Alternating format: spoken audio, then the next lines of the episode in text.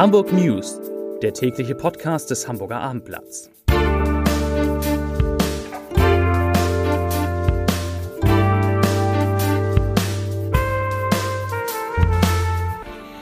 Herzlich willkommen und moin moin. Mein Name ist Stefan Steinlein. Heute geht es um Unterricht mitten in den Sommerferien, um den Besuch bei Angehörigen in Pflege- und Altenheim in den Zeiten von Corona, um den Autohandel, der sich offensichtlich in Hamburg schneller erholt als erwartet, und um Subventionsbetrug in Zeiten von Corona. Zunächst aber, wie immer, die Top 5, die fünf meistgelesenen Texte auf abendblatt.de. Auf Platz 5 Umtrunk-Affäre von Grote. Senat schweigt zu den offenen Fragen. Auf Platz 4 wo Sie in Hamburg noch günstige Wohnungen und Häuser finden. Platz 3. Postbote wirft Briefe ein, aber in den Altpapiercontainer. Auf Platz 2. Neuer Machtkampf beim HSV. Und auf Platz 1. So feiert Silvi Mais ihren Junggesellinnenabschied. Damit kommen wir jetzt zu den Themen des Tages. Kommen wir zu unserem ersten Thema. Heute war Unterrichtsbeginn. Sie werden sich fragen, liegen wir nicht mitten in den Ferien? Ja, haben wir und deshalb nennt sich das Ganze auch Ferienunterricht. Unterrichtet wird an 144 Schulen, ge gelernt wird in 381 Lerngruppen. Diese Schulen liegen ganz überwiegend in sozial benachteiligten Stadtteilen. Angemeldet haben sich bislang knapp 3200 Schülerinnen und Schüler. Laut Schulbehörde ist das etwas mehr als ein Drittel der angesprochenen Schüler. Damit hat die Behörde ihre eigene Zielzahl noch nicht ganz erreicht. Denn Schulsenator Thies Raber hatte ein, in einem Interview mit dem Hamburger Abendblatt Ende Juni gesagt, dass 20 Prozent der Schüler in den Klassen 1 bis 9 der Schulen in sozialen Brennpunkten angesprochen werden sollen. Und er sagte auch, dass die Behörde davon ausgeht, dass mindestens 10 Prozent der Schüler mitmachen. Das wäre also die Hälfte der angesprochenen Schüler. Allerdings wird damit gerechnet, dass sich noch weitere Schüler anmelden werden, weil auch Schulen außerhalb sozialer Brennpunkte in eigener Regie Lernferien anbieten wollen. Dazu gibt es aber noch keine neuen Zahlen. Das aktuelle Angebot richtet sich an Schülerinnen und Schüler, die in schwierigen sozialen Verhältnissen aufwachsen und die insbesondere während der Corona-bedingten Schulschließung benachteiligt waren. Zum Beispiel weil sie durch fehlende Laptops oder Tablets zu Hause nicht oder nur ganz eingeschränkt am Fernunterricht teilnehmen konnten. In den Lernferien geht es jetzt darum, den verpassten Unterrichtsstoff aus den Monaten März, April und Mai aufzuholen. Es gibt bei dem Fernunterricht zwei verschiedene Modelle.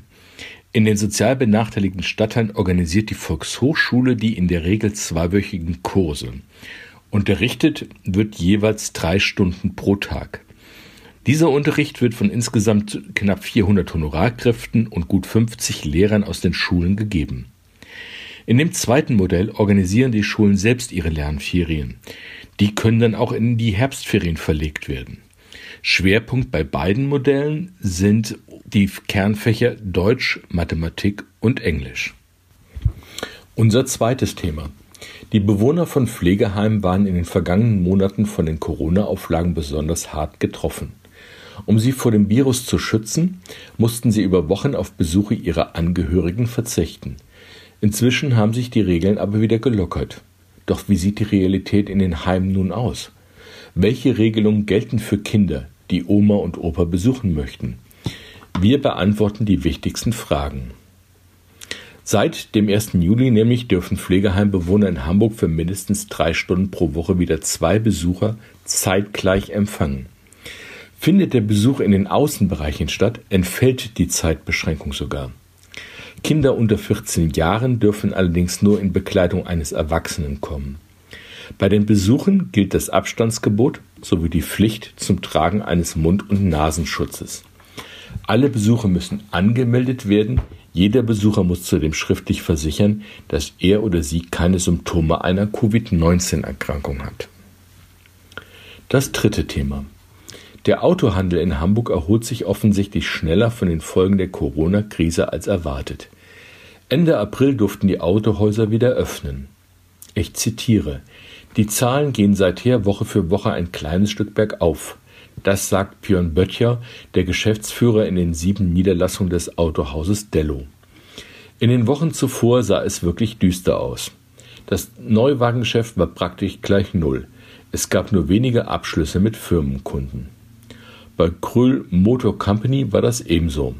Michael Barbig, der Sprecher der Geschäftsführung, schätzt die Verkaufszahlung in den Lockdown-Wochen auf allenfalls 5%. Bei Krüll arbeitete man sich aber seither über 30, dann 70 Prozent der üblichen Verkäufe wieder nach oben. Nun sagt Herr Barbig, wir hatten einen sehr, sehr guten Juni. Und das meint er nicht im Vergleich zum Vormonat Mai, sondern im Vergleich zum Juni 2019. Befeuert wird nämlich das Kundeninteresse durch die extremen Preisnachlässe von deutlich mehr als 10 Prozent. Zudem verbinden viele Hersteller und Händler Finanzierung und Leasingverträge nun mit einer Art Kreditversicherung. Das ist gedacht für den Fall, dass der Kunde eine Zeit lang die monatliche Rate nicht zahlen kann. Zum Beispiel durch Kurzarbeit infolgen von Corona. Nach Ankündigung der Steuersenkung sei das Kundeninteresse noch einmal gestiegen, sagen die Hamburger Händler Kröll und Dello.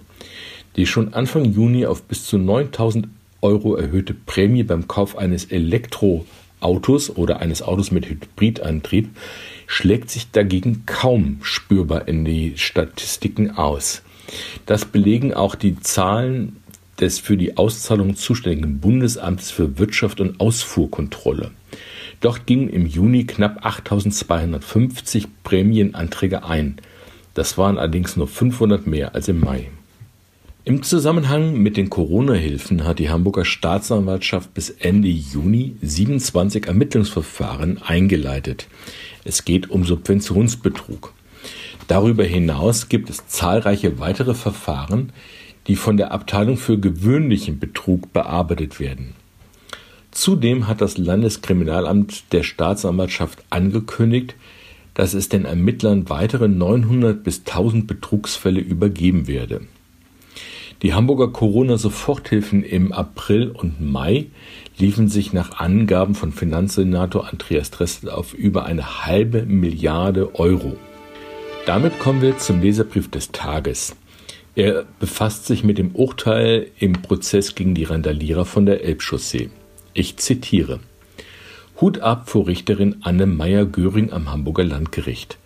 Nach ihrer Mammutaufgabe, zehn Kartons Akten durchackern, 160 Zeugen vernehmen, hunderte von Videos sichten und 18 Monate Beweisaufnahme, zeigte sie viel Courage. Sie fand nicht nur klare Worte für die Täter, sondern ebenso für das Versagen der Politik in Hamburg, nämlich den Schutz der Prominenz an der Elbphilharmonie, der wichtiger war als der Schutz der bedrohten Bürger, und der Staatsanwaltschaft, der sie politische Stimmungsmache vorwarf.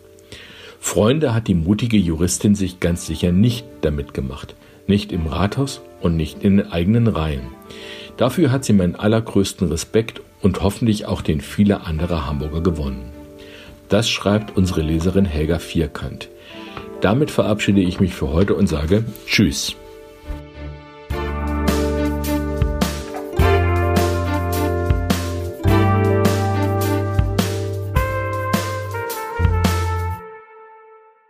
Weitere Podcasts vom Hamburger Abendblatt finden Sie auf abendblatt.de slash podcast.